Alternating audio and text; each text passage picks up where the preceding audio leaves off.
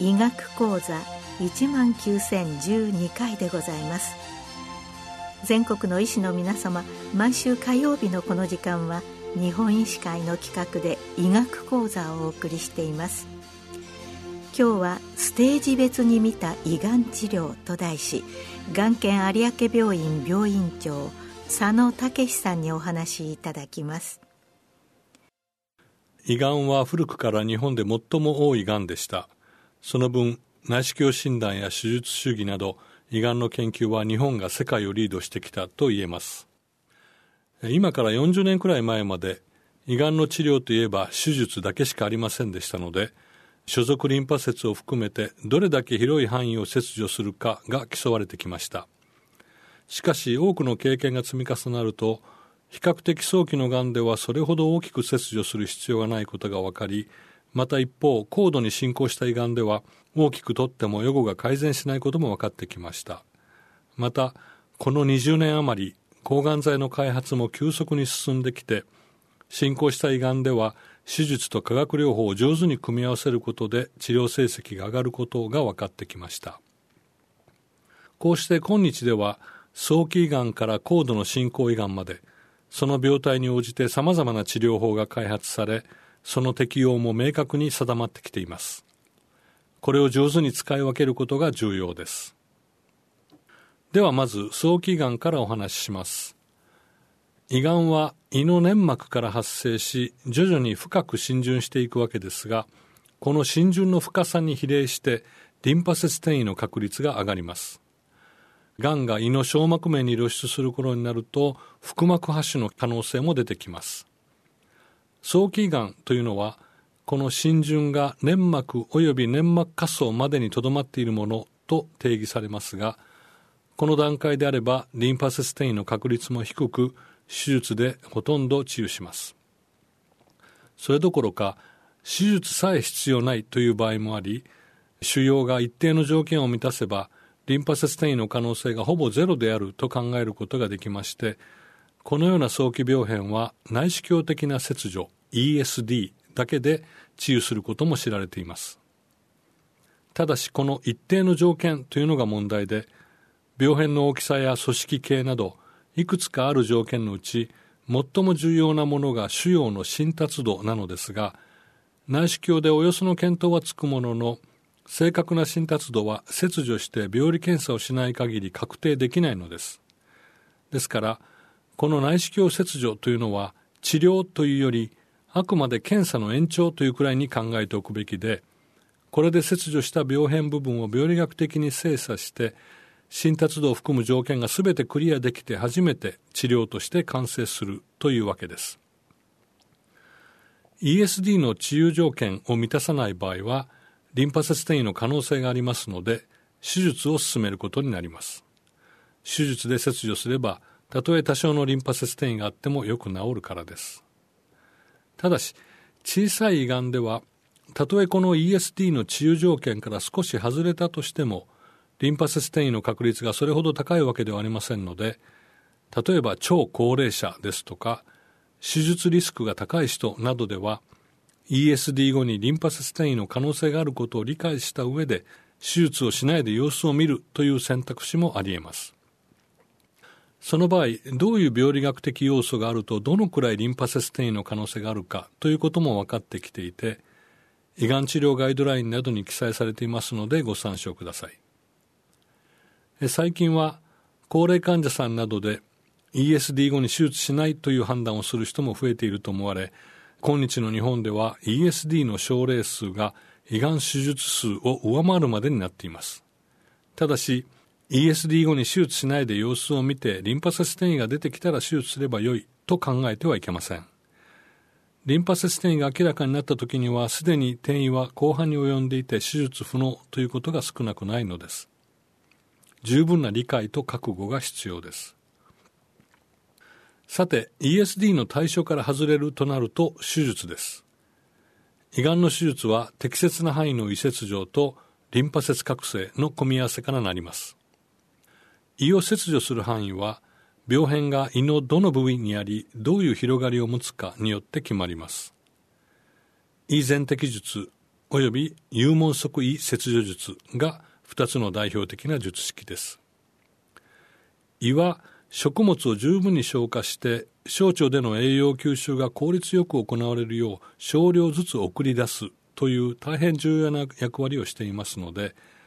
胃の切除範囲が大きくなるほど手術後の食事への影響が大きくなります。早期がんの手術ではなるべく胃を残して機能を温存するという目的で噴門側胃切除術や入門保存胃切除術 PPG を行うこともあります。ただし手術の目的はあくまで腫瘍の完全切除ですから胃を残そうとしてがんも残ったのでは意味がありません。しっかりと切除範囲を決める必要があります。手術のもう一つの柱であるリンパ節覚醒は日本で膨大な経験と詳細なデータ解析に基づいて適切な覚醒範囲と手術技術が確立しました。D2 覚醒と呼ばれるもので世界の胃がん専門外科医の標準となっていますが欧米人では患者の体格の問題などもありなかなか難しい技術とされています。早期のがんではリンパ節転移の頻度も程度も低いので D2 より小さい範囲の覚醒 D1 とか D1 プラスという覚醒も行われます。さて手術で取り切れたと思われる胃がんでも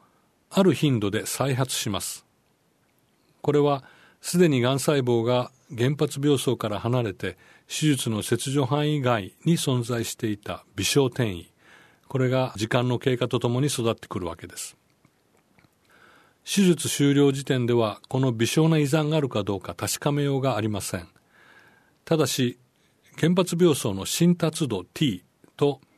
病理学的なリンパ節転移 N の程度が判明すると胃がんのステージが決定しますのでそれによって再発する確率を知ることはできます。そのステージに応じて術後補助化学療法を選択するというのが現在の日本のやり方です。病理学的ステージが1すなわち早期がん T1 でリンパ節転移がないかあっても少数。または、えー、固有筋層までの浸潤 T2 でリンパ節転移がないもの。と決定した場合は補助化学療法は行いません。手術だけで十分治癒する。と考えます。病理学的ステージが2の場合は経口抗がん剤 TS1 による化学療法を1年間行います。これは2000年代初めに行われた ACTS-GC という記念碑的な大規模ランダム化比較試験で手術単独に比べて優位な予後の改善が示されましてそれ以来標準となったものです。この TS11 年間投与というのが重要でステージ2なら予後も良いので6ヶ月でも十分ではないかという意見もあったのですがこれを厳密に比較するランダム化試験を行ったところ1年間投与した方が優位に再発が少ないという結果が出たのです。病理学的ステージが3になると TS1 だけでは再発の抑制効果が不十分です。これも全国の病院が参加したランダム化試験が行われ TS1 単独に対して TS1 にドセタキセルを組み合わせる治療の方が優位に再発を抑制しました。現在これが標準治療となっています。ステージ3くらいの遠隔転移のないある程度進行した胃がんは早期胃がんという言葉に対して局所進行胃がんと表現することが多いですがこの治療に関しては標準的な D2 覚醒手術に対してもっと広い範囲を切除覚醒する手術が試されてきました。大動脈周囲リンパ節覚醒とか荷重核覚醒脾臓合併切除などです。しかしこれも長い間の臨床試験の積み重ねにより大きく切除しても予後は改善しないことが示されました。したがって現在は標準的 D2 手術にいかにうまく抗がん剤を組み合わせるかというのが課題です。日本では早期がんの発見が多くまたステージ2や3といっても手術できれいに取り切れる比較的早いものが多いのでまずは手術して病理結果を確かめてから補助化学療法を決めるという方向で来ています。一方西洋諸国ではギリギリ切除可能かどうかといった進行した状態で見つかる胃がんが多く手術に習熟した外科医も限られていますのでどうせヘビーな化学療法をやるなら手術をする前の元気なうちにやっておこうということになり術前化学療法ネオアジバントケモテラピーの開発が進んできました。確かに例えば依然的術を行った後に毒性の強い化学療法を加えようとしても体力が落ちていてなかなか十分に投与できないということも多いですから術前にしっかり化学療法を行うというのは良い考えです。ただ日本では局所進行がんだと思って手術してみたらそれほど進んでいなくて化学療法は必要なかったとかあるいは軽いものでよかったというケースが少なからずありすべての人に毒性の強い化学療法が入るという術前化学療法という方針は避けたいという考えが根強いです。そんな中これなら間違いなく進んでいるというスキルス胃がんおよびそれに匹敵する大きなボールマン3型の胃がんを対象として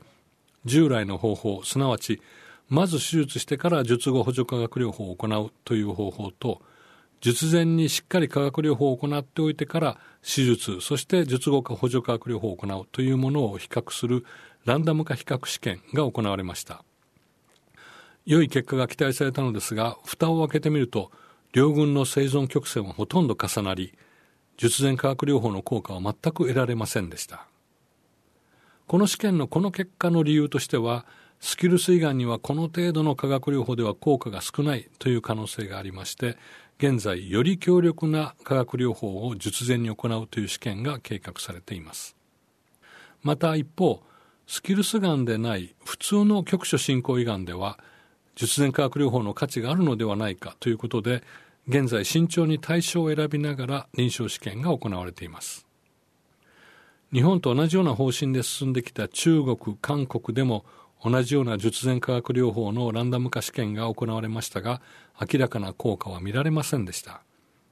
ということで当分はまず手術という方針が続きそうです。さてさらに進んだ胃がんステージ4ではどうでしょうか。腹膜播種や肝転移遠隔リンパ節転移などがあるとステージ4ということになり無理やり手術で取れるようなものもありますが通常は切除不能ですし無理にとってもすぐに再発して体を弱めるだけということになります。ステージ4の場合は治療の中心は化学療法です。腫瘍からの出血が続くとか腫瘍が胃を閉塞して食べられないといった場合のみその症状改善のための古速的手術が行われることはありますがこの場合も体力を落とさないよう最小限の手術にとどめておいてできるだけ速やかに化学療法を開始することが求められます。抗がん剤の開発は着実に進歩しており最近はさらに免疫チェックポイント阻害剤との併用が胃がんにも効果を示すことが明らかになっています。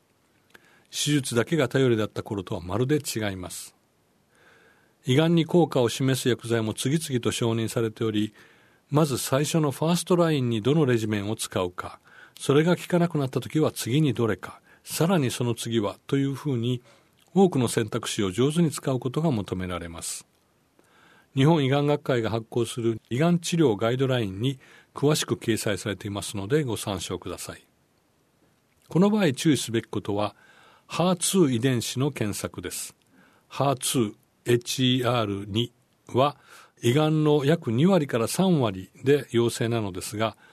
これが陽性の場合トラスツズマブ商品名ハーセプチンが効果があることが分かっておりますので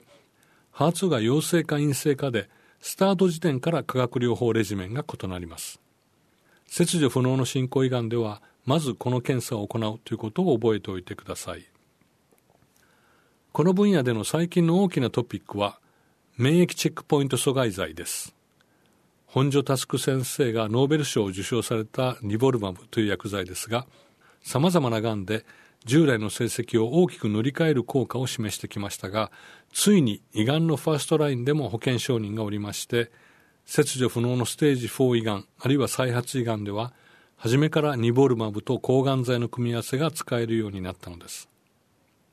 ただしこの免疫チェックポイント阻害剤は効果も段違いながら副作用もこれまでの抗がん剤では経験されなかった特殊なものが現れますので非常に慎重に投与すべきですのでこの点はご注意ください。化学療法が効くようになってきたといっても残念ながら切除不能の進行胃がんを手術なしで化学療法だけで治癒せしめるということはまだほとんど無理で治癒を目指すには手術との組み合わせが必要です。ただし延命効果は確実に認められますし驚くほど効果が強く出るケースもあります。遠隔リンパ節転移や肝転移がことごとく消失してしまって原発病変だけが残るというような場合これを切除することで長期間の無病状態が得られるといったことが増えてきました。コンバージョンサージャリーということで今外科医の間では大きなトピックになっています。ただどういう腫瘍にどういう化学療法がよく効くのかあるいは全く効かないのかその効果予測因子となるマーカーがしっかり同定できないとただ闇雲に強い抗がん剤を続けてしまうとか直行するかもしれないという期待だけ膨らませてしまうということが起こります。胃がんは肺がんなどと違っていわゆるドライバー遺伝子の変異やそれに対する分子標的薬の開発が進んでいませんので遺伝子パネル検査で個々のがんに合った薬を見つけるというわけにはまだいかないのです。これから期待される分野ではあります。さて胃がんの進行度別の治療法について概要をお話してきましたがこれらの標準治療はその患者さんが十分治療に耐えられる元気な人であるということが前提です。そういう人を対象に世界中で臨床試験が行われエビデンスが蓄積されてきたわけです。が実際は胃がん患者は年々高齢化が進んでいて今日本国内で胃がん手術を受ける患者さんの半分以上は70歳を超えています。高齢のために手術を諦める人も大勢います。化学療法も理想的なレジメンは使えないかもしれません。ガイドラインでは条件付きで推奨されるレジメンというのが多数リストアップされています。ということで実臨床の場においては胃がんの状態患者さんの状態選択可能な治療法のメリットやリスクといったものをしっかり勘案してベストの治療法を決める必要があります。その際患者さんとの情報共有や意向聴取が重要なことは言うまでもありません。以上です。ステージ別に見た胃がん治療。お話は眼研有明病院病院長佐野武さんでした。